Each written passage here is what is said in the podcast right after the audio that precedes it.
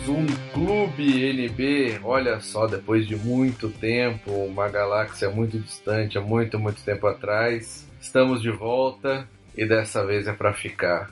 Amém, igreja? Eu recebo. Qual foi o último livro que a gente gravou, Matheus? Eu nem lembro mais. Qual foi mesmo? Nem lembro também. Cristianismo Puro e Simples? Cristianismo Puro e Simples, exatamente. É isso aí. Quem não, ass não assistiu, não. Quem não ouviu, vai lá, ouça, tá bem legal. Eu não lembro direito, mas tenho certeza que foi bom. E para falar sobre o último livro que lemos, nos últimos 12, 24 meses, não lembro mais quanto tempo, ficamos lendo esse livro. Livro 1984 de George Orwell. Estou aqui com os nossos amigos, começando pelo nem tão amigo assim, Thiago Ibrahim. é, Matheus? Só porque eu fiquei um tempo sumido, desaparecido, mas eu tô de volta, é, gente. Voltei. Olha. Com tudo, com gás que, todo. Que alegria, né? Isso aí. Toma Lofital, meu bem. e estamos também com a presença ilustríssima de Sara Martins. Depois de tanto tempo sem gravar, na verdade a gente Oi. grava um delas todo mês. É porque nunca grava. A gente pede o arquivo e aí não consegue colocar no ar. E quando grava, ninguém edita, né? Tem esse problema também. Pois é, tem esse problema, triste. Se a gente demora mais um pouquinho para gravar, seria Sara Ibrahim. Olha! Oh, agora sim. É... E também estamos aqui com o tripulante famoso Tan, também conhecido como Tiago André Monteiro. E aí, tá? É, eu tô, tudo bem, eu tô na dúvida. Eu, eu, preciso agora começar a ficar mais famosinho, né? Agora a gente tá abrindo um clube literário, aliás, depois eu faço o jabá. Olha eu preciso definir a minha alcunha no, no, no, meio social aqui, se vai ser Tan mesmo, ou se vai ser Thiago, Thiago. Não sei, então. É, eu preciso de dicas. Vocês têm alguma sugestão? Não, Tan não, porque é não, é muito tá. caído, né? Nossa, ah. mas essa aí foi. Eu, entendi, eu peguei, eu peguei essa aí, essa aí eu peguei.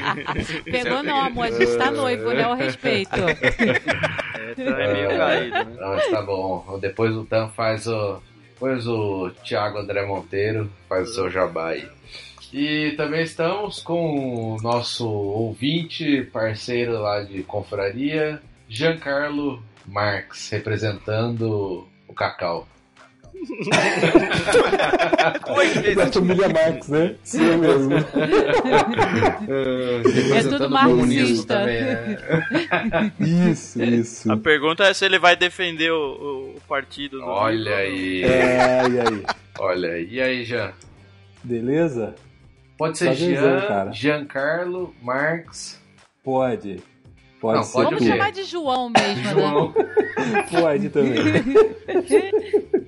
João Carlos. Aí, Carlos. por falar em nome, já pode engrenar no negócio? Vamos, pode engrenar.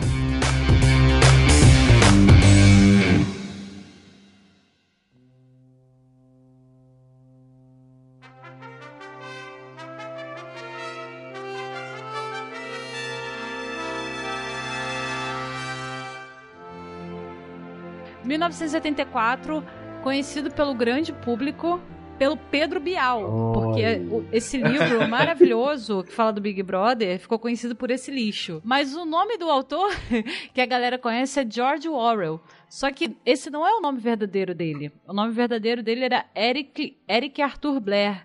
E ele escrevia hum. com um pseudônimo as obras é. dele.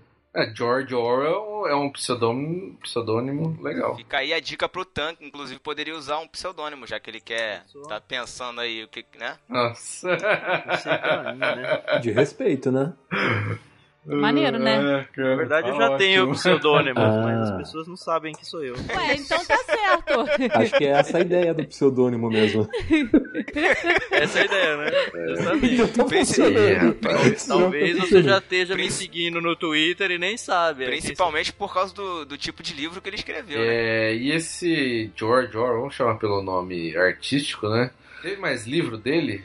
Eu só conheço mais um. Tem mais livro dele e tem mais livro dele famoso. Tem o Revolução dos Bichos. Revolução que esse livro é de chorar, meu irmão. Eu nunca li. Eu nunca li. É muito bom, né? Muito bom. Que livro excelente. Eu li a Revolução dos Bichos, é, é fantástico. Eu li quando era pré-adolescente, esse 1984 que eu fui ler adulto. A Revolução só. dos Bichos é tão boa Acho que- quanto. Ah, acho que os dois livros É. são equivalentes. Ele tem assim, Dias na Birmânia, ele tem Flor da Inglaterra, ele tem um ensaio sobre a Primeira Guerra Mundial, ele tem outros livros, é, digamos assim, menores que não são tão famosos do, do, do grande público. O que ficou mais famoso dele foram realmente as distopias. Aliás, esse é um, um, um gênero que ele escreve muito bem. A distopia, na verdade, é uma inversão da utopia. Então, se na utopia o mundo é lindo e perfeito, na distopia é exatamente o contrário. Tá meio que em moda livro e filme de, de distopia. E ele, em 1949, ele já conseguiu vislumbrar coisas que a gente tem hoje em Ah, é? dia e que deixaram de ser, algumas coisas deixaram de ser distopia para passar a ser realidade. Bizarro. Por que você falou 1949? Porque foi o ano que ele escreveu. Não. Oh, Não, foi o ano que foi lançado. Ele escreveu em 48. É, foi o ano que foi Nossa. lançado, desculpe, isso aí. E o, o nome do livro é um trocadilho com o ano que ele escreveu. Só ele só É. inverteu. Nossa. Isso aí. Ele escreveu num período que, assim, tinha acabado a Segunda Guerra Mundial. Claro, a Segunda Guerra Mundial não terminou em 48, mas estava num período, assim, pós-Segunda Guerra Mundial. E ele teve uma participação voluntária na Guerra Civil Espanhola. Ele nasceu nas Índias Britânicas e quando aconteceu essa guerra, ele participou e ele era um militante do Partido Operário da Unificação Marxista. Olha aí. E durante. Olha aí, é, é. Caramba! E critica tanto o marxismo no livro, né? Pra ver que ele não era idiota, né?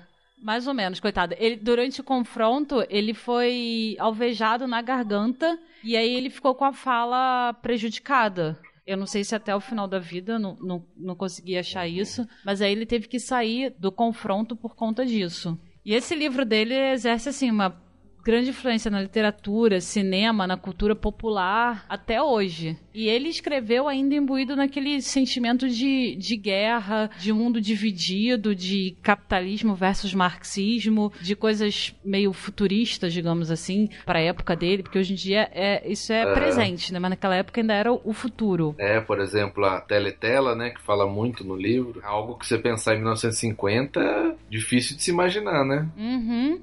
E ele detestava o imperialismo. Tem uma frase dele que ele fala que ele passou a odiar o imperialismo e ele servia a, a polícia das Índias, então ele via de perto o que, que o imperialismo causava. E ele diz que tinha um ódio muito grande contra isso, com uma força que ele não sabia nem explicar. Interessante. Normalmente a interpretação que se dá ao livro é que esse livro ele é meio que uma crítica ao socialismo. Mas ele escreveu uma carta para um dos amigos dele, do sindicato, é, de um dos sindicatos que ele fazia parte, Lula? e ele diz que na verdade e ele diz que na verdade é uma é uma crítica ao totalitarismo, entendeu? Tanto de direita quanto de esquerda.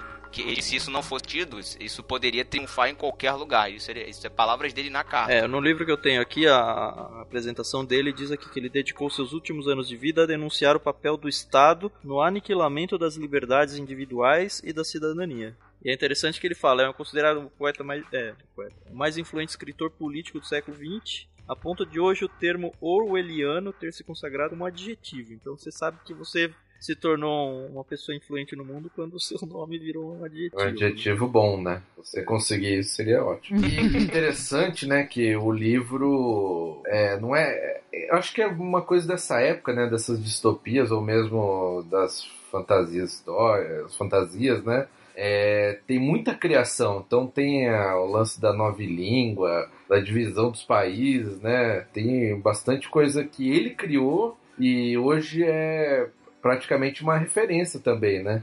Pra gente. Tipo Big Brother, né? Quando a gente falou, Big Brother é um termo também usado até hoje. Não só pelo programa? Assim, ele, ele roubou a ideia da Teletela, mas não tem nada a ver, pra quem não conhece, não tem absolutamente É, porque na verdade nada no a ver livro quem tá observando é o Big Brother, mas no programa é, os, os Big Brothers são quem, to- quem as pessoas que estão sendo observadas. Ah, Ah, sim. É o contrário. Tem a ver no sentido de que você fica olhando a vida dos outros, né? Mas não pelo entretenimento da coisa, né? Eu tenho a impressão que esse negócio de chamar de Big Brother o participante foi coisa de quem não conhecia, não tinha noção da referência e acabou chamando assim e colou, né? É, Aparentemente a ideia do programa era brincar com o, com o grande irmão mesmo, mas o pessoal não entendeu a piada e achou que entendeu, né? Normal. Então vamos entrar no livro, né? Pra falar sobre mais sobre ele.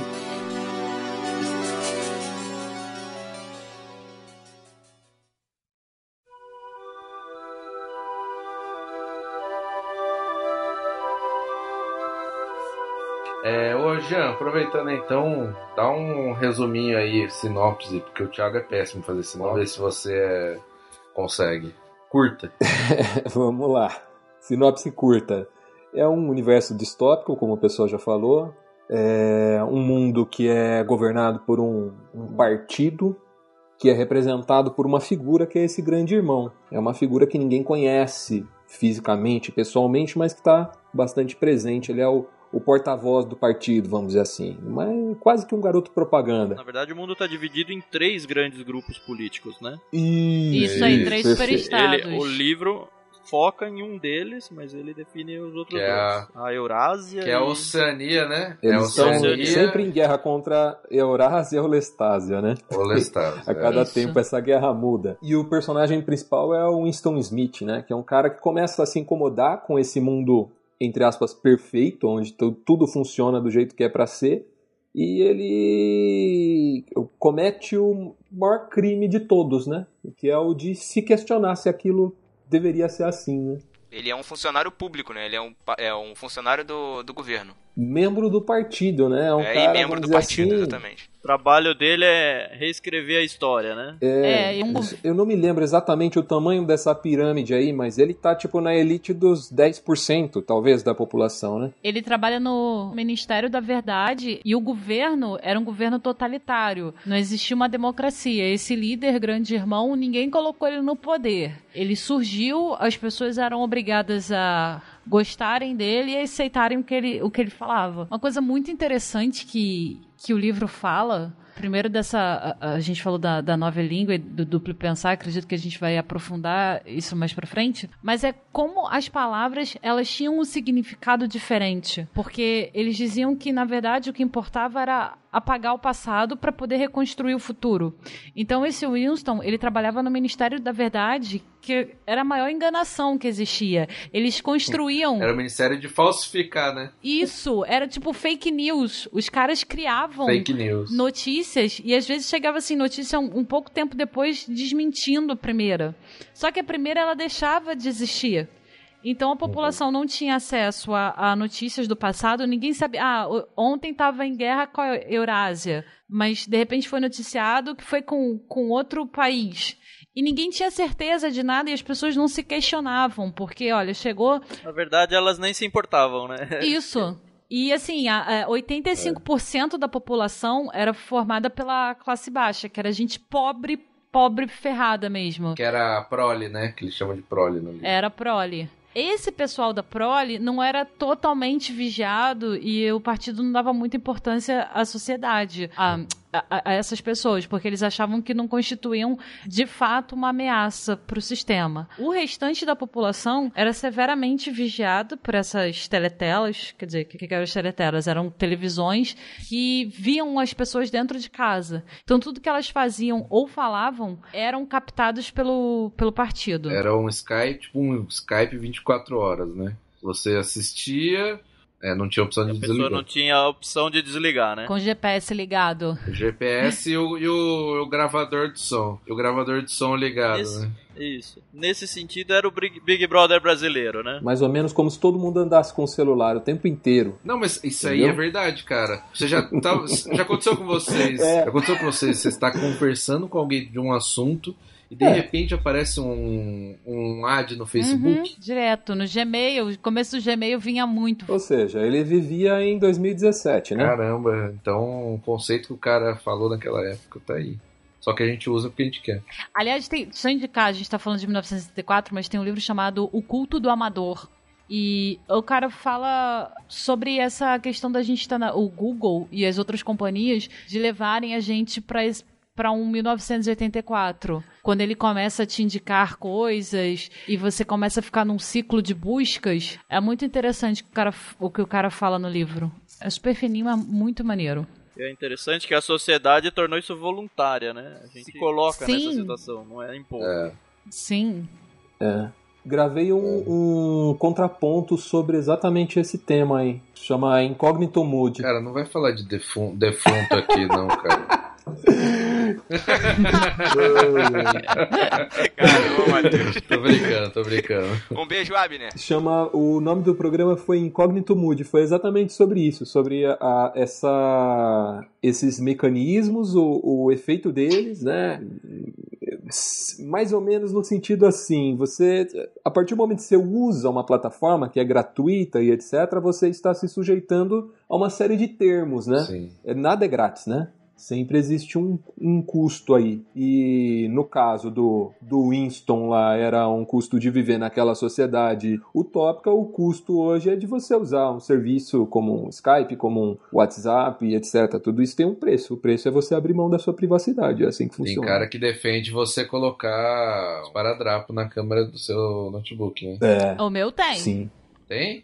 Tem um durex e um pedaço de papel. Tem dois. Inclusive, já, já teve casos de TV com câmera da pessoa ser filmada dentro de casa por um ataque de hacker. É, mas não, não tem aquela foto do Zuckerberg lá com, com, com os paradrapos na câmerazinha dele. É, também? ele tampa tudo É, mesmo. cara, se alguém ver minha câmera agora, vai desligar rapidinho. Ah, mas também, no meu caso, o máximo que vão ver é eu cutucando o nariz. né? alguma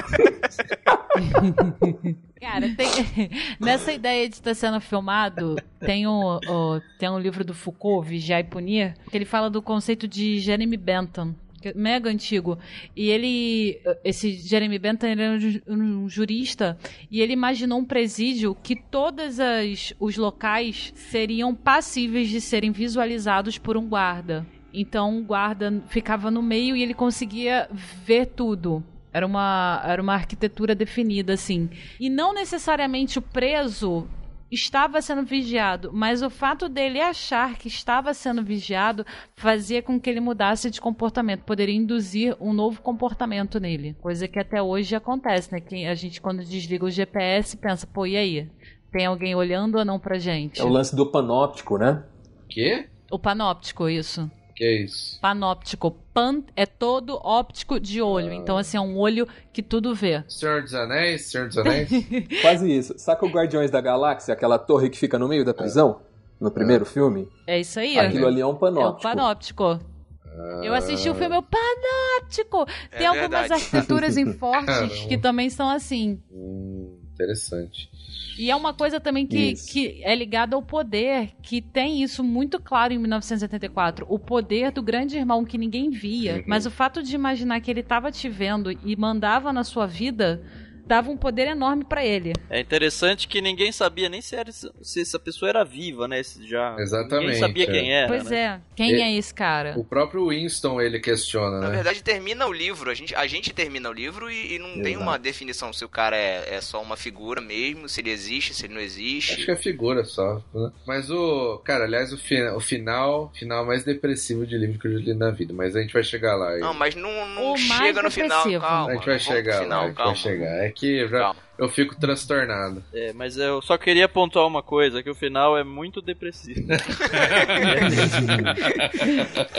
Um outro livro, um outro livro para ficar nas recomendações aí também, o Admirável Mundo Novo, também tá bem na linha, Ah. que é do Aldous Huxley, que é um livraço também e Al- Quem, amor? Aldous Huxley. Aldo. Aldous Huxley. Huxley, Aldous Huxley. É, isso aí. Aliás, fica a dica aí pra quem não gosta de ler.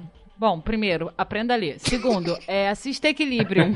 Equilibrium é um filme que é, é meio que um mix de 1984 com Admirável Mundo Novo. E assim, tem tiro pra todo lado, pancada, é um filme de ação muito, muito, muito maneiro, baseado nesses dois livros. É um filme muito bom com péssimas atuações. É, né? Mas, mas é, o é, cachorrinho conceito tem uma é ótima legal. atuação, ele salva o filme.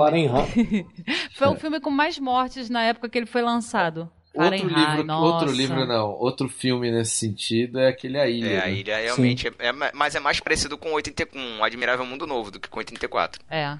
Aliás, o Aldo Huxley tem um livro chamado A Ilha, só que não tem nada a ver com o filme. Eu fui assistir o filme achando que era, que era esse, esse livro dele, mas não tem nada a ver. Por falar em nada a ver, tem um, um- uma parte do, do, de 1974 que fala assim: o Ministério da Paz se ocupava da guerra, o Ministério do Amor mantinha a lei e a ordem, e o Ministério da Fartura acudia às atividades econômicas. nada a ver a palavra com os conceitos. Mas isso é nova fala, né? É, nova língua. E o da verdade era pra, fa- pra falsificar o documento. Cara, mas, mas isso, é, é, isso é uma brincadeira que ele faz o livro inteiro, porque ele fala sobre a linguagem, né? Essa mudança, essa manipulação da linguagem pra, pra É, manipular aí é o- também o... comportamento das pessoas. É o Sim. conceito lá que entra também do duplo pensar, né? Acho que vale a pena falar um pouco disso. Pode falar sobre isso. Eu tô falando demais, gente. Muito bom. Eu, eu queria só pontuar uma coisa antes de- da gente entrar no duplo pensar, que a gente falou, ah, o, o protagonista ele não faz parte do, da plebe, né? Mas assim, ele não é uma pessoa rica pelo fato dele Não. trabalhar no Não, partido. não. Aliás, ele, tipo, ele almoça uns bandejão meio podreira, sabe? É uma vida toda desgraçada dele. Assim, É, a- com o mínimo necessário, num apartamentinho mega miserê, sabe? Não tem. Era magro, tinha uma doença, ele vivia com problema na perna. isso. Conhece as quebradas também. Tanto é que ele vai com a Júlia até lá. Inclusive, quando ele tem mais contato com a prole lá, parece até que eles vivem melhor que ele, né? Dá essa impressão. Eles, com a liberdade deles, eles são felizes, né? Momentos de alegria deles. É pobre da novela da Globo, gente. Já reparou que pobre é sempre colorido, vive bem e tal. É, é isso aí, é a prole de 1974. Colorido. é ótimo. E só pra gente não sair muito da história, né? Depois é muito importante que entra lá a Júlia, né? Que é uma mulher por quem ele começa a gostar, mas não é um relacionamento assim, né? De amor, né? Tanto que eles chegam nesse ponto, né? De, de fazer a declaração, Não né? tinha, pois é. Não tinha um conceito de amor. Não, ele não- lá naquela sociedade não existia esse conceito. né? Exatamente. Eles queriam É. suprimir sentimentos e emoções, verdade. porque a partir do momento que você não tem uma palavra pra exprimir isso, você não tem um conceito, você não, você não consegue nem sentir aquilo. Então, é O conceito morre, né? não se podia nem dizer que ele amava, porque o que, o que que era um amor? Não tinha esse conceito de Interessante amor. que ele tem um amigo dele lá que trabalhava na, no dicionário, que estava sempre em construção, né? E o dicionário, na verdade, o objetivo dele era cada vez ser mais sucinto. E juntar palavras, eles não queriam ter sinônimos, por exemplo, e juntar palavras para que elas fossem os mais curtas possíveis e cada vez E é um- significassem menos coisas. É, é- é o WhatsApp, né? Tá. VC, É. TD bem. Pois é. Se você pedir pra uma pessoa, às vezes, falar três sinônimos, a pessoa não consegue, se for uma geração um pouco mais nova. As pessoas só, só conseguem pensar em VC, TD, BM. É a novelíngua, né? É muito louco, porque a gente tá suprimindo também a nossa linguagem. Não só o número de palavras, a gente tá diminuindo, tá cada vez usando menos sinônimos, como as próprias palavras, a gente tá encurtando. Tá parando de usar palavras. A gente agora usa emoticon. Na verdade, vocês estão confundindo o conceito de emoticon com emoji, né? É. Pra mim é tudo igual, é, é desenho. Não é não. Isso aí é duplo pensar, cara. Você tá usando uma palavra só pra definir duas coisas, tá Na vendo só? verdade, eu nunca aprendi o conceito de nenhuma delas. eu odeio o uso de ambos.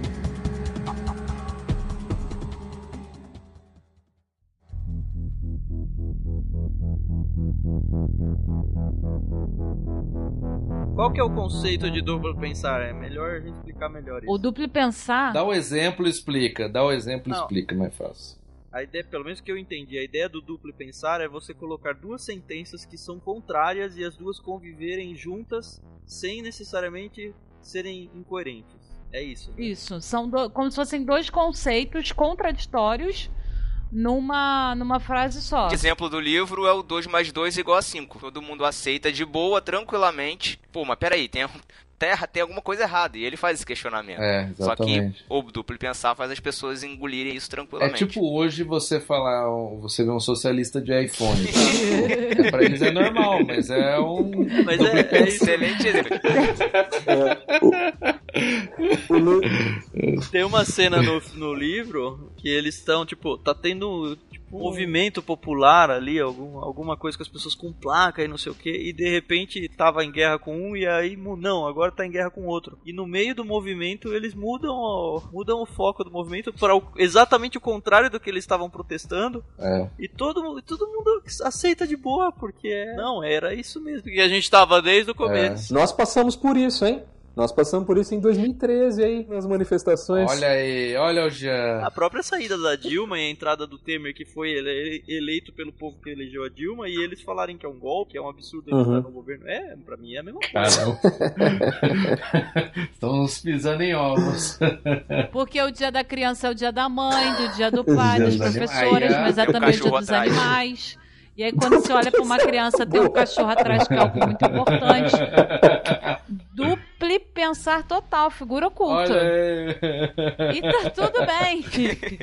Cara, a Dilma fala na Nove Lima, nunca fala, tinha pensado é nisso. O Jean não tá gostando desse papo. Se defenda aí. Né? Não, não. O que eu ia dizer é que as manifestações de 2013, lá, por exemplo, foram um ex exemplo claríssimo disso, assim, de uma pauta sequestrada, né? Não, não querendo entrar muito na, na seara política da coisa, mas entendendo como um exemplo mesmo, né? Que existiu uma manifestação que foi é, construída em torno de uma pauta específica, que era o, os 20 centavos lá de aumento na, na, passagem, e essa pauta foi sequestrada e o povo que estava se, manifesta se manifestando pelos 20 centavos, dali a pouco estava gritando, não é pelos 20 centavos. Mas peraí, até ontem era! como assim não é pelos 20 centavos? É sim! Né? Aí o pessoal do movimento Passe Livre pulou fora da manifestação. Falou, não tem mais nada a ver com isso, se não é 20 centavos, tô Eles fora. falaram que não era só pelos 20 centavos. Não vai tirar é, uma, uma palavrinha importante. Olha, duplo pensar também. Mas daí criaram uma outra, uma outra organização, trocando uma letra, né? MPL, MBL, assumiu tá aquela pensando. pauta e dali pra frente, né? Então, mas eu... E o povo continuou gritando. Mas eu né? vou falar uma coisa. Eu, naquela manifestação, eu gritei, não vai ter Copa, mas não, eu, Outro queria, eu queria que tivesse Copa. Então ali foi o duplo pensar. É lógico. duplo pensar. e assistiu. Vamos terminar o conceito do duplo pensar aí. Não, sim. É, o conceito do duplo pensar que eu acho que fica, é importante destacar, assim, é que no livro não se trata só de um antagonismo ou de uma mentira. Não é crer nisso, é falar uma coisa que, e acreditar naquilo que se está dizendo. Esse é o exercício. O exercício de dizer que 2 mais 2 são 5 é um exercício para você condicionar sua mente a acreditar naquilo que você acabou de inventar, né? Então, isso é o duplo pensar, não é só mentir, né? Tanto que quando ele tá lá no final, no Ministério do Amor, eu, o cara insiste com ele com isso. Ele fala: Não, você tá mentindo, eu não quero que você minta. Eu quero que você veja que, que dois mais dois são eu, cinco. Eu, eu confesso que eu entendi bem isso realmente com o final, cara. Não, eu tava entendendo no decorrer do livro, mas o final é que realmente fixa esse conceito, né? Por tudo que acontece. Mas não vamos pular ainda pra lá. Tem a hum. Júlia, né? Que é essa personagem, a mulher que aparece aí. O Winston, ele era casado, mas a sua mulher. Ela tinha morrido, é isso? Eles se separaram. É. Ela queria ter filho só para cumprir o papel pro partido. Ah, ela abandonou ele, né? Teve um negócio é. assim, né? Isso. É, e aí assim, ele... ele... ele. começa a se. Antes da Júlia ainda, né? Ele começa a se rebelar Exato. contra o partido quando ele percebe que no apartamento dele tem tipo um Exatamente. cantinho que a teletela não consegue pegar. E aí ele clandestinamente compra um caderno, que era proibido, e, e aí ele vai naquele cantinho e ele começa a escrever meio que um diário e criticar as coisas do governo, só que ele se sente super mal, porque se ele for pego, ele vai ser morto, né? Ele vai, ele vai desaparecer, na verdade. É muito louco essa É engraçado parte. que essa parte é uma das partes mais vivas, assim, no meu cérebro. Porque eu lembro que essa parte me provocou uma, uma emoção, cara. No sentido que, cara, como assim, cara?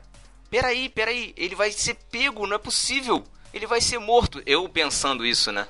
A Júlia, ela também trabalhava pro, pro partido, né? Ela não era da, da lá dos pobrões também. E trabalhava. Eu não, não lembro se era no mesmo. Tem muito tempo que eu li esse livro, cara. Não lembro se era no mesmo prédio, mas de vez em quando eles se encontram. Era no mesmo prédio, mas em outra sessão. Outra sessão Aí né? tipo, tinha umas reuniões de, de. umas reuniões gerais que ela aparecia. E ele começou a suspeitar que ela, na verdade, estava tava investigando ele ou alguma coisa assim, aí ele ficava morrendo de medo que ele tivesse. É, é porque fala que ela fazia parte daquele grupo lá de mulheres que era tipo, era contra o casamento, não era uns negócios assim, não lembro. E era vários conceitos, né, de feminismo e tal. Cara, esse... É- mas, a, mas ali que ele fica meio ressabiado, assim, ele, ele acha ela. É interessante que ele não acha ela bonita, ele só acha ela sei lá, atraente meio de um jeito bizarro. Ele acha ela bonita e por isso mesmo ele odeia, né? Ele chega a dizer isso. Ele, ele fala assim, a, a cintura fina, a pele é, bonita, suave, para ele era, era causava nojo. Exatamente por toda a bagagem que ele tinha das meninas que eram fiéis ao partido e que viviam para seduzir os caras para pegar eles no crime de verdade. Aliás, elas eram espiãs, né? E ela era é assim, a, a, o estereótipo desse, desse, perfil de espiã, né? Os dois minutos de ódio também é muito louco, né? O, o partido obrigava os funcionários a, a irem para o lugar onde tinha uma teletela ligada, mostrando um um cara que era chamado de inimigo deles, e, e, eles eram incitados a terem ódio. Então saía de um estado de, digamos assim, normalidade, até as pessoas se agredirem, baterem na teletela, ou o que fosse. É, hoje em dia a gente chama isso de Facebook, né? Ou xingar no Twitter. Opa. Só que não são só dois minutos, é, né? É o dia inteiro. É. Você vai lá, xinga pra caramba, aí você fica isso. tranquilo. E aí no fim a gente descobre que na, na real ela não é nenhuma espiã, e eles começam a, a meio que ter um caso entre eles.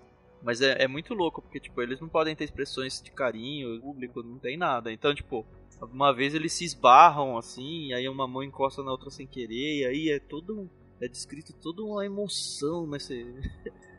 nesse contato corporal que aconteceu. E aí, tipo, eles começam a tentar promover esse tipo de coisa quando vai ter algum tipo de, ah, é de movimentação popular, eles combinam de estar tá perto, como se eles estivessem lá, mas na verdade, tipo, eles se deram a mão e como tá na muvuca, ninguém tá vendo eles, mas eles estão morrendo de cobertos. Eles só morriam de medo da polícia das ideias, né? Que eram os caras que, pô, você tá pensando, vai sofrer uma consequência. O receio deles quando se afastavam e saíam juntos era esse, serem pegos pela polícia das ideias. Aí depois eles acham aquele quartinho, né? Na verdade, o Winston acha e eles passam a se encontrar mais vezes no quartinho.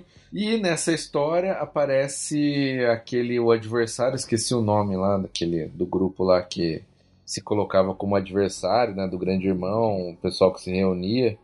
Como é que era o nome mesmo? Adversário do grande irmão, Goldenstein. Gold, Goldstein, é. Goldstein lá, que era um cara que, que era quem se opunha. Era o grande irmão de outro grupo. De outro né? grupo, é. e aí ele é apresentado para um livro, né? E aí eles têm que ler esse livro que fala é, esses pensamentos que eles tinham. Ah, não. O cara que apresentou ele é o O'Brien. O O'Brien, ele era um cara do partido Aliás, ele era do, do partido do, do partido interno, né? Do pessoal mais da alta cúpula do partido. Ah. Só que num discurso dele, o Winston teve impressão de que ele não estava muito satisfeito com o partido também. E ele meio que se identificou com o cara só pelo olhar, assim. Ele achou que o cara estava na dele, estava na mesma, né? E aí esse cara chega e joga um verde nele e fala: É, é verdade, eu tenho inclusive o livro do Goldenstein, que é o, o vilão lá dos, dos cinco minutos de ódio lá, né?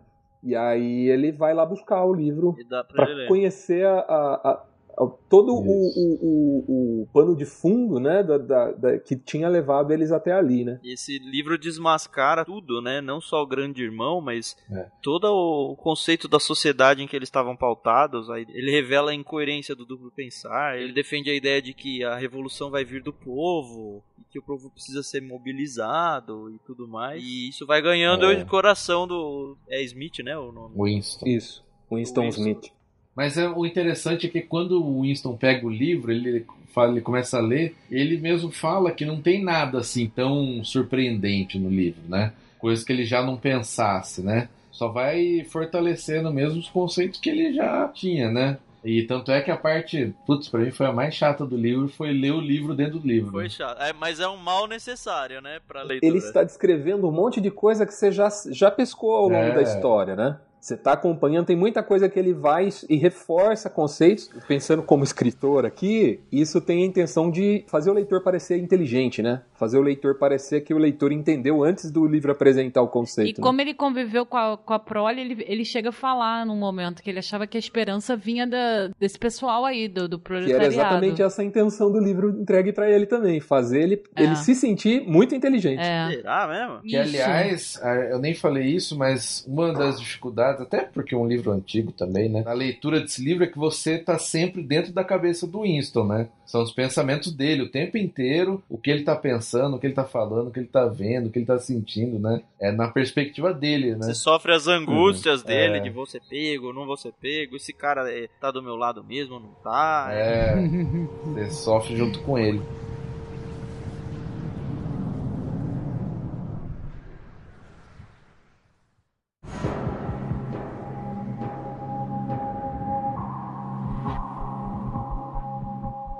Aí, nessa parte aí do livro, que é na hora que você fala, não, agora, agora vai, ele vai fazer parte da revolução, não sei o quê. Well. Cara, é o plot twist. Sabe o que foi nesse livro aí? Esse foi o primeiro, acho que o único livro em que eu Assim, o tamanho do livro me, me deu um spoiler grande. Já que a gente tá falando com spoiler mesmo, que assim, a hora que, que ia rolar a revolução, não, agora vai, tipo, tava mega no. Uhum. Tinha muito pouca página para acabar o livro. Eu falei, cara, não vai dar tempo dele contar tudo o que aconteceu. Não é possível que o livro vai acabar depressivo desse jeito, né? Aí eu fui, e, e o livro ia avançando, e ele indo naquela ideia de, não, agora vai, e ele, ele visita a casa do, do como é que chama? Do, do O'Brien, né? Que é super rica. Aí ele faz um negócio maravilhoso que é desligar a teletele. Ele fala, não, quem é muito importante tem o poder de fazer isso. É. Como assim você desligou a teletele? Não, porque a gente pode. Nossa, essa parte é, é horrível. É, e aí é. ele começa a, a, a ser subversivo ali dentro do conceito deles lá e, e, combinar todo um jogo de como que a gente vai fazer, como que vai ser a revolução, quem que a gente vai envolver. E tipo, falta 20 páginas para acabar o livro. Eu falei, não, cara, tem que ter mais páginas aqui. e todos viveram felizes para sempre. Fim. Então, é importante pontuar, não é que o livro tem um final ruim do tipo, ah, final broxante. É, é, um, é, é o final é totalmente diferente daquilo que você vem se preparando. É, Quebra de expectativa, é. né? Não, eu ia falar que eu acho que além desse, só o processo do, do Kafka me deixou tão mal, do Kafka me deixou tão mal quando eu terminei a leitura.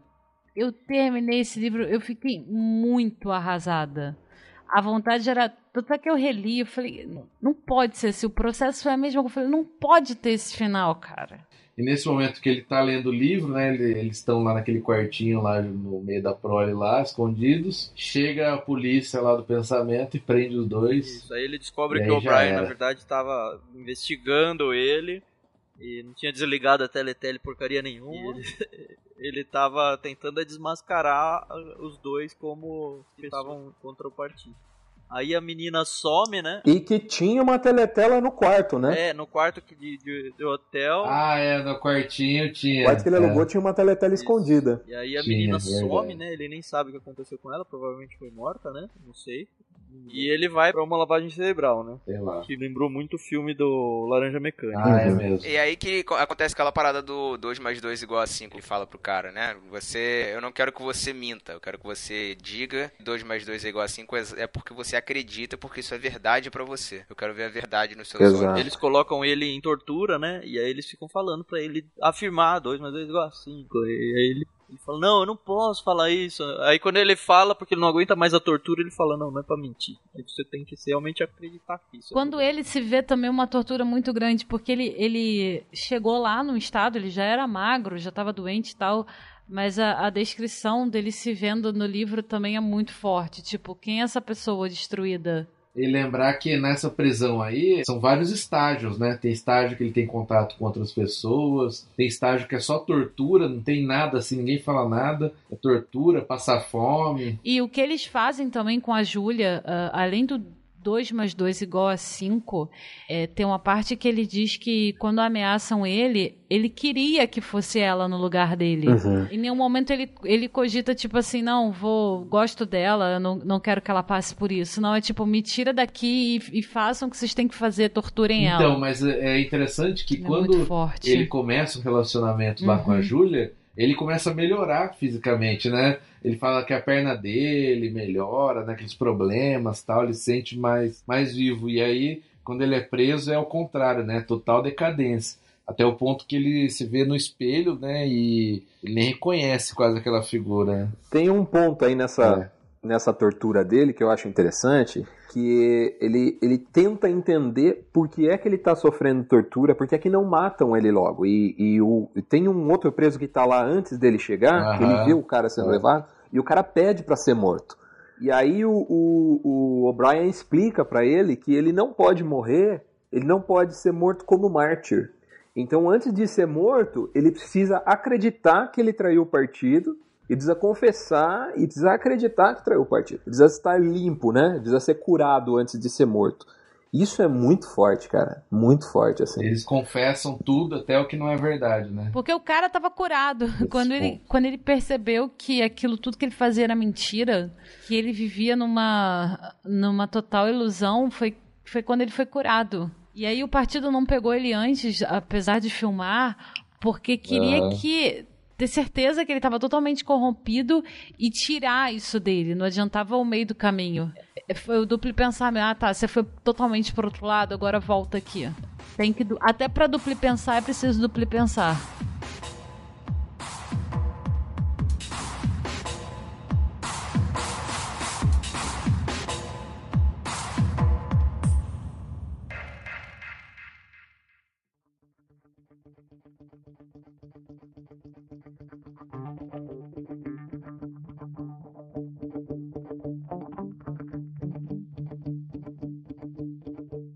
Engraçado que é, dá para fazer um paralelo bem legal desse livro com determinadas seitas religiosas que a gente tem hoje. Algumas seitas fazem exatamente isso. Eles trabalham com, com a lavagem cerebral, apagam totalmente, fazem a pessoa acreditar numa parada que é mentira e para a pessoa a parada é verdade de verdade. É, e, e, e, realmente, e cara. Não tem sentido algum, Não né? tem sentido nenhum. E assim, esses minutos do ódio, dos, é, dos dois minutos de ódio, dentro das, das reuniões dessas pessoas contra um inimigo. Uma, uma, grande, uma grande denominação do universo faz isso, cara. Se você vir um, um, uma reunião deles, é exatamente assim. E se você conversar com uma pessoa que faz parte da, da igreja, cara, você vê que a pessoa. Você fala, cara, não é possível. O cara passou por uma lavagem cerebral. Você, tipo, não é possível ele acreditar nisso, entendeu? As, as coisas convivem, as, as contradições convivem muito bem dentro da cabeça. Não conseguir argumentar, né? E é meio estranho, sabe? Você conviver com a pessoa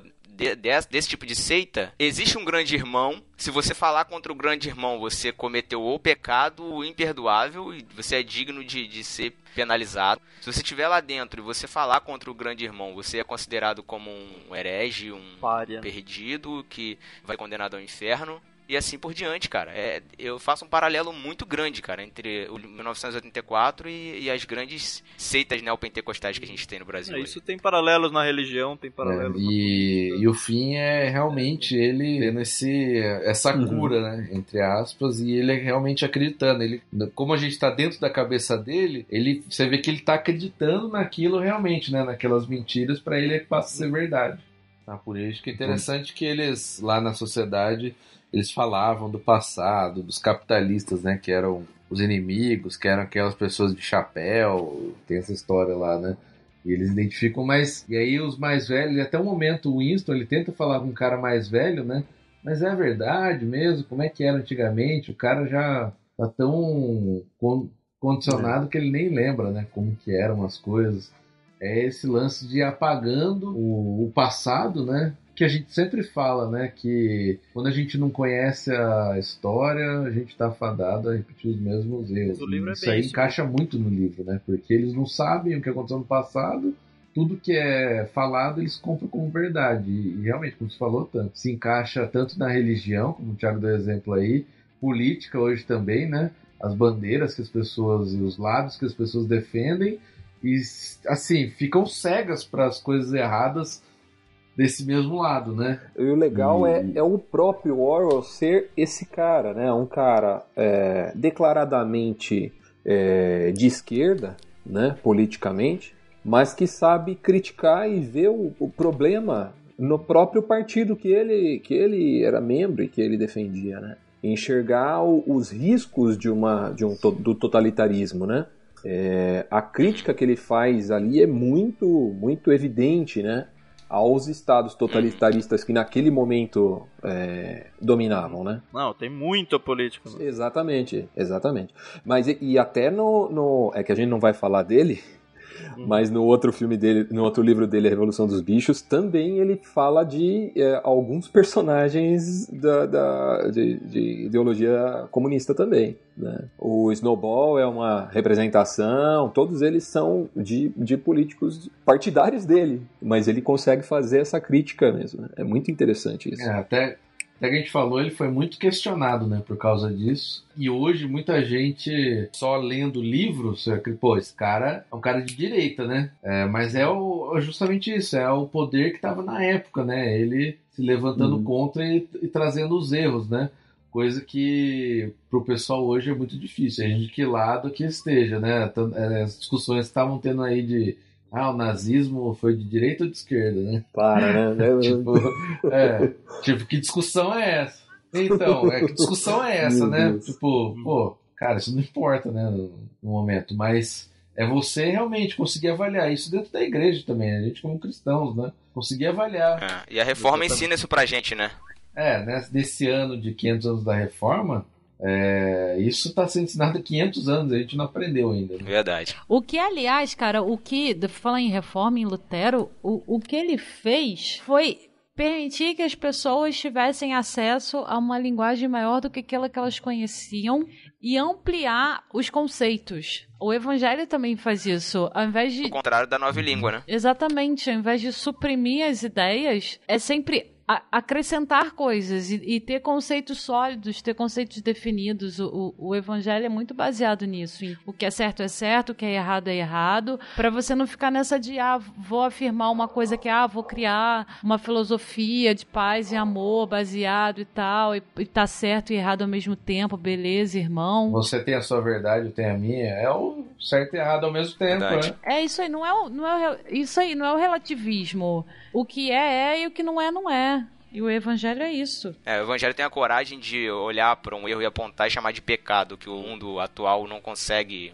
conceito que o mundo atual não consegue engolir. Ele prime. O mundo não quer o conceito de Exato. pecado. Essa é a questão. O lance da. Eh, vocês estão falando da, da nova língua e relacionando com a questão da reforma, é, me ocorreu o lance da, da palavra metanoia, né? Que na leitura que Lutero faz de, de, de metanoia, ele traz um novo significado, né? Na Vulgata, metanoia era traduzido como penitência, né? Eles acreditavam que é, quando João Batista começa a pregar lá em Mateus 3,2, ele diz que o, façam penitência porque o reino está próximo, o reino é chegado. E aí Lutero vai dizer: não, metanoia não é fazer penitência, porque fazer penitência as pessoas entendiam. Se sacrifique um pouco, quem sabe, quando o reino chegar, quando Deus chegar, ele não vai te punir tanto assim. Era esse o conceito que estava na cabeça das pessoas era esse com relação à penitência. E Lutero vai ressignificar a metanoia, dizer: não, metanoia não é isso. Metanoia é cair em si, é, é notar o seu caminho errado, é,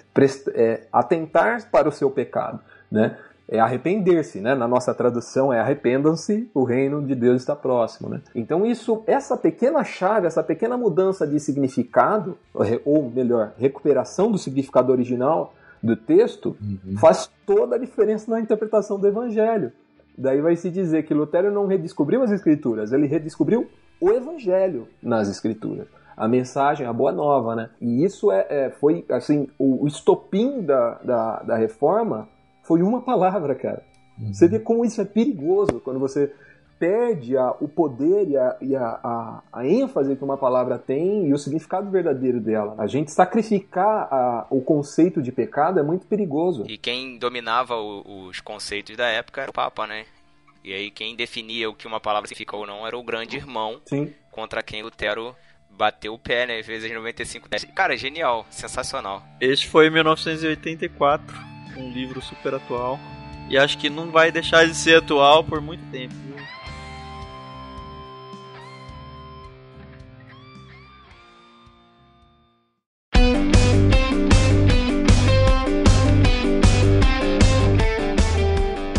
Mas enfim, gente, é muito bom. Acho que é um livro que eu não tinha lido e tinha vergonha de falar que não tinha lido, agora tenho menos vergonha. E é um livro que realmente, cara, todo mundo tem que ler. Não é um livro fácil, né? Pela forma, pelo é, quando ele foi escrito. Ele é realmente dá, dá uns nós na cabeça, assim. Ele é repetitivo em alguns conceitos, mas putz, ele.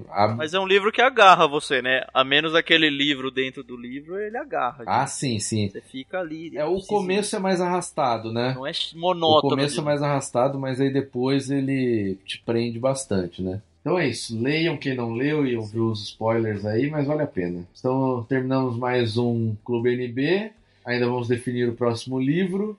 Fiquem atentos aí, temos o grupo no Telegram, importantíssimo, onde a gente fará as comunicações. E agora, para encerrar, agradecimentos finais. Começar ao contrário com o nosso amigo Jean Valeu aí, faz, faz seu jabá dos desenhos lá, as coisas que você faz lá, né? então, eu tenho uma, uma página no, no Facebook, chama Parábolas Parabólicas, com charges, algumas reflexões. Geralmente acabo convidando alguém para escrever algum texto de apoio, assim, para as charges. E tem bastante coisa assim, engraçada, coisa triste, tem de tudo lá um pouco. Também tem o meu livro Iona, o Último Mala, que é um livro de, de um sci-fi meio Westland, assim, Terra Desolada. Faz uma releitura de um livro de um profeta da Bíblia num universo pós-apocalíptico, assim. Já recomendei, é... já recomendei. A galera do Barquinho é. já conhece. então é, um, é uma leitura. É, é, não é muito. Tem algumas coisas que você vai. Se você leu o 1984, você vai notar algumas referências, porque é um livro que eu gosto muito. Que eu acabei fazendo algumas referências lá. Tá meio velado, mas tá lá. Além disso, eu tenho dois podcasts, um dentro do Crentaços, que é o Ampulheta, o outro é um podcast é, independente que se chama Não Interessa, é um podcast de respostas a perguntas é, teológicas, é, filosóficas, enfim, questões morais e por aí vai. E a gente discute ali e fala de improviso uma resposta que é a primeira que vem à nossa mente. Então, nem sempre são, a gente não tem muito pesquisa em torno das perguntas que são feitas. A ideia é pegar algo um pouco mais espontâneo mesmo e, e, e bater um papo sobre questões polêmicas ou não. Tem coisas engraçadas também que o pessoal pergunta lá. Às vezes querem pegar a gente na curva.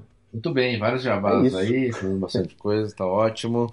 É, eu não ouvi os podcasts. Vamos ver. Otan, Thiago André Monteiro, ou o pseudônimo que você quiser se chamar, dá o seu jabá aí. Em breve vai ser.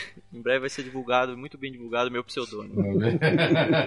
não, eu, meu jabá é muito simples. A gente está abrindo, na verdade, quando esse podcast for ao ar, já estará aberto um novo clube literário. É, ele é um clube literário assim que eu, eu, pelo menos eu não conheço nenhum nesse modelo. Ele ele tem um, um viés cristão no sentido de que nós vamos pegar livros indicados por cristãos de referência. Mas a gente está fazendo de tudo para que esses cristãos indiquem livros que marcaram as suas vidas, mas livros que não necessariamente sejam cristãos. E acho que muito desse movimento do Clube NB é, é, nessa linha, porque na verdade a gente já está meio cansado de ver os cristãos bitolados só com literatura cristã. E a gente realmente acredita que existe um público que consegue interagir com o mundo, interagir com a literatura de qualidade, clássicos ou romances ou ficção. O, o, próprio 1984, por exemplo, seria um livro interessante para a gente incluir no nosso clube, que não tem nada de cristianismo, mas é um livro muito interessante para ser lido e, e interagir com ele com óculos cristãos. Essa é a nossa proposta. Então, se você não conhece ainda, fica o nosso convite aí para conhecer Clube Ictus, é I-C-H-T-H-U-S. Fica o convite também para você pesquisar aí na internet o significado de ictus, se você nunca ouviu falar. E associe-se lá, pelo menos assina a nossa newsletter lá para você conhecer um pouquinho mais. E eu tenho certeza que se você gosta de ler e é um cristão que gosta tanto oh. de ler literatura dita cristã quanto literatura secular, você vai se apaixonar aí, por nós. É Responsa, é hein? Responsa. Então é, é aquele estilo box, né? Você assina e vem todo mês. Vem todo mês. É, lá. estilo box. É, vai ver todo mês dois livros. É um livro. A gente tem entrevistado pessoas de bastante referência, tanto brasileiros quanto estrangeiros. pastores, missionários, é, a gente já, tá, já conversou com alguns presidentes de editoras, e a, o objetivo nosso é fazer com que eles nos levem para conhecer as bibliotecas particulares deles e falam, indiquem os livros que marcaram as vidas deles para a gente. A gente não só vai fazer a entrega desses livros, mas vai promover a discussão como se fosse um clube NB aqui, por exemplo, em vários canais. Já saiu algum? Só para dar um gostinho? Então, a gente vai ter o nosso primeiro kit, vai ser entregue em janeiro. Ah, Só para você poder participar desde o início, você tem que se inscrever até o dia 15 de dezembro. A gente está falando em 2017 agora. Então, você se inscrevendo até dia 15 de dezembro, você ainda está no prazo de receber o seu primeiro kit que no começo de janeiro deve chegar na sua casa. Olha aí, você... faz parte da graça, a gente não vai dizer quais são os títulos ah, a chegar. Sim. Você vai talvez conseguir adivinhar com base nas dicas que a gente for dando nas redes sociais e tudo. Então é hora de você começar a divulgar e começar a seguir a gente por aí. É legal, você que está com aquele projeto todo ano de ler um livro por mês, aí já tem um que vai começar em janeiro, né? Só não pode ser igual a academia, né? Janeiro é o mês das metas pessoais, né? Só não pode ser igual a meta da academia, mas beleza. Muito bom, tá? Sucesso aí no projeto, a gente vai acompanhando. E com certeza no clube aqui a gente vai interagir bastante, porque tem muito a ver. Sara está acordada ainda, milagre, numa gravação NB. Caramba, olha, isso é uma novidade. Eu tô, tô no projeto Sobrevivência. Muito bem. O que, que, tem de recomendação aí? É, escutem o. Quando a gente conseguir lançar, vocês escutem, por favor. Melhor podcast feito por mulheres. O No Barquinho já lançou em todos Mas já tem bastante lá, né? Tem vários. Né? Tem, vamos escutando novamente, fica muito bom, gente. Sinceramente, bom. assim, falando isentona agora, hein? Melhor podcast que o NB tem. Ô, louco, aê! Melhor, melhor disparado, cara. A minha pergunta é se o editor não cansou das vozes. Que isso, rapaz. Sim. Não me coloca em maus lençóis, rapaz. Eu, hein? Pra uma hora de podcast, são quantas horas de bruto, né? E mulher tem voz chata normalmente, né? Preciso dizer aqui que mulher, não, não gosto de mulher cantando, me dá um desespero no coração, só algumas têm a voz maneira. Aí quer gritar, quer gemer, quer não sei o quê. A gente conseguiu reunir mulheres que têm vozes que dá pra gente ouvir durante uma hora. Parabéns aí a todos os envolvidos. E editem, por favor, que a gente tá precisando de edição, né? Mulher fala pra caramba, tem que ter alguém que corta. É, cara. oh, falando em editor, Thiago, se despeça aí. Gente, o prazer voltar a gravar podcast, gravar Clube NBA, falar de, leit falar de literatura, de leitura é sempre bom. Eu espero que vocês tenham gostado desse podcast, que irei editar. Nesse momento eu tô ouvindo aqui, estou editando. Tô editando aqui, vou cortar essa parte que eu repeti, tô editando. Enfim, é isso, gente. Até o próximo Clube NB. Um abraço. É isso aí, gente. Valeu. Fiquem atentos. Próximo livro tá saindo aí. Leremos e gravaremos. E lembrando que um ouvinte sempre participa da gravação. No caso foi o Jean. Valeu, Jean, de novo. E até o próximo clube, próximo livro. Abraço. Tchau.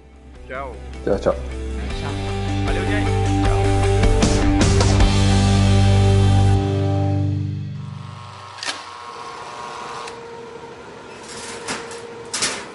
O'Brien fitava Winston com curiosidade nos olhos. Mais do que nunca, tinha o ar de um mestre, dedicado a um aluno peralta, mas promissor. Há um ditado do partido que se refere ao controle do passado, disse ele. Repita-o, por favor. Quem controla o passado, controla o futuro. Quem controla o presente, controla o passado.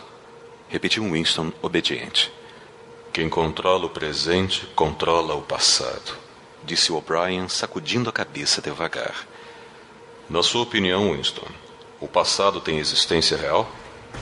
De novo, a sensação de impotência dominou Winston. Seus olhos contemplavam um mostrador.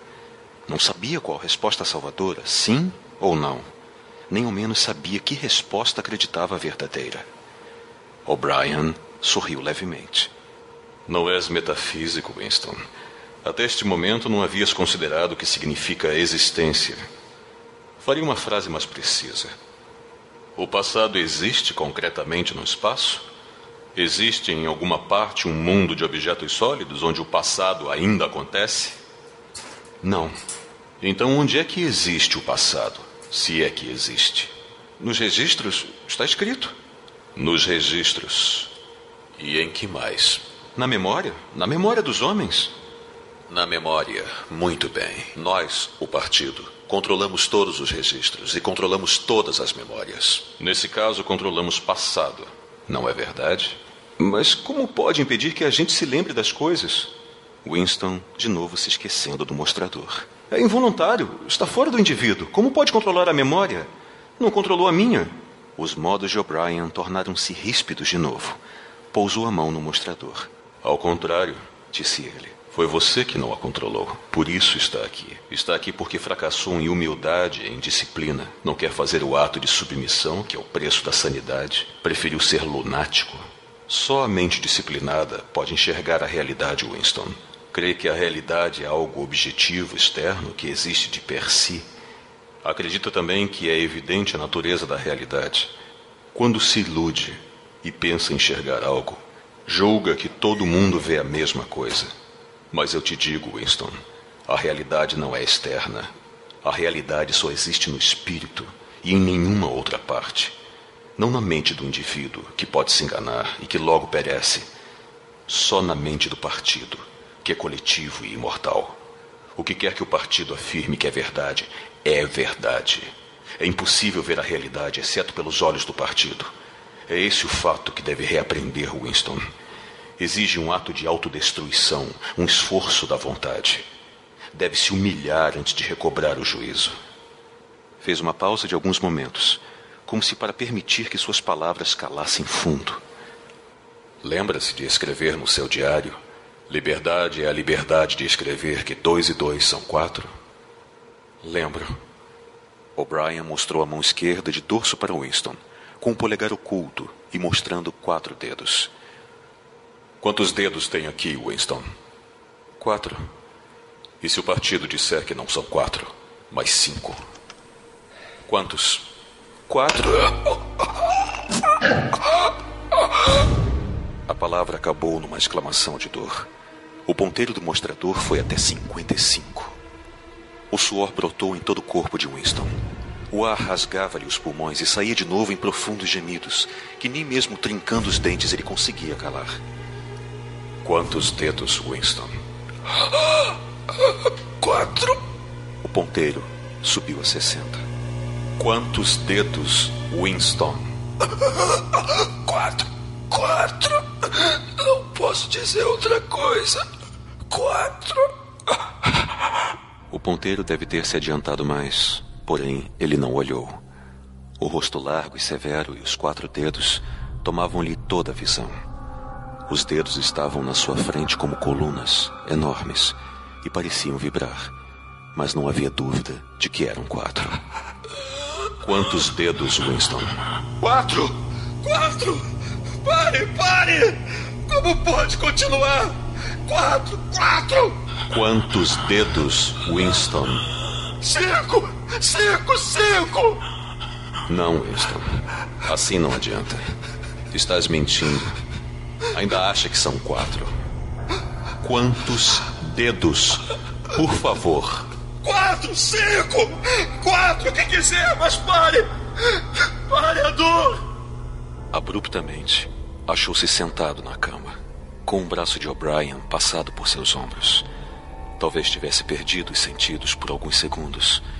Tinham-se afrouxado os laços que amarravam seu corpo. Sentia muito frio e tremia descontroladamente. Os dentes chocalhavam e as lágrimas rolavam pela face. Por um momento, agarrou-se ao Brian como um bebê. Tinha a impressão de ser O'Brien seu protetor, de que a dor era algo que vinha de fora, de outra fonte, e que O'Brien o salvava dela. Aprende devagar, Winston, disse O'Brien, gentilmente posso fazer? Choramingou. Como posso deixar de ver o que está diante dos meus olhos? Dois e dois são quatro. Às vezes, Winston. Às vezes são cinco. Às vezes são três. Às vezes são as três coisas ao mesmo tempo. Deve fazer maior esforço. Não é fácil recobrar a razão. Tornou a deitar Winston na cama. Apertou-se de novo a prisão nos membros, porém a dor se foi e o tremor parou, deixando-o apenas fraco e com frio. O'Brien fez um movimento com a cabeça, dirigindo-se ao homem do avental branco, que durante toda a cena estivera imóvel. O homem inclinou-se e examinou de perto os olhos de Winston. Tateou-lhe o pulso, encostou-lhe a orelha ao peito, deu tapinhas ali e aqui, depois sacudiu a cabeça, positivamente. Outra vez, disse O'Brien. A dor percorreu o corpo de Winston. A agulha devia ter atingido 70, 75. Desta vez, ele fechou os olhos. Sabia que os dedos ainda estavam ali e que ainda eram quatro. A única coisa que importava era continuar vivo até passar o espasmo. Deixou de perceber se chorava ou não. A dor tornou a diminuir. Ele abriu os olhos. O'Brien puxou a alavanca. Quantos dedos, Winston? Quatro. Imagino que sejam quatro. Veria cinco se pudesse. Eu, estou tentando ver cinco. Que deseja? Convencer-me de que vê cinco? Ou de fato vê-los? Vê-los de fato. Outra vez. O ponteiro devia ter ido a 80, 90, talvez. Winston só intermitentemente podia se lembrar por que a dor acontecia. Atrás das pálpebras cerradas, uma floresta de dedos parecia movimentar-se numa espécie de dança, entrando e saindo, desaparecendo atrás dos outros e tornando a aparecer. Tentava contá-los, mas não se lembrava por quê. Só sabia ser impossível contá-los e que isto se devia à misteriosa identidade entre o quatro e o cinco. A dor diminuiu de novo. Quando abriu os olhos, foi para verificar que ainda viu mesmo.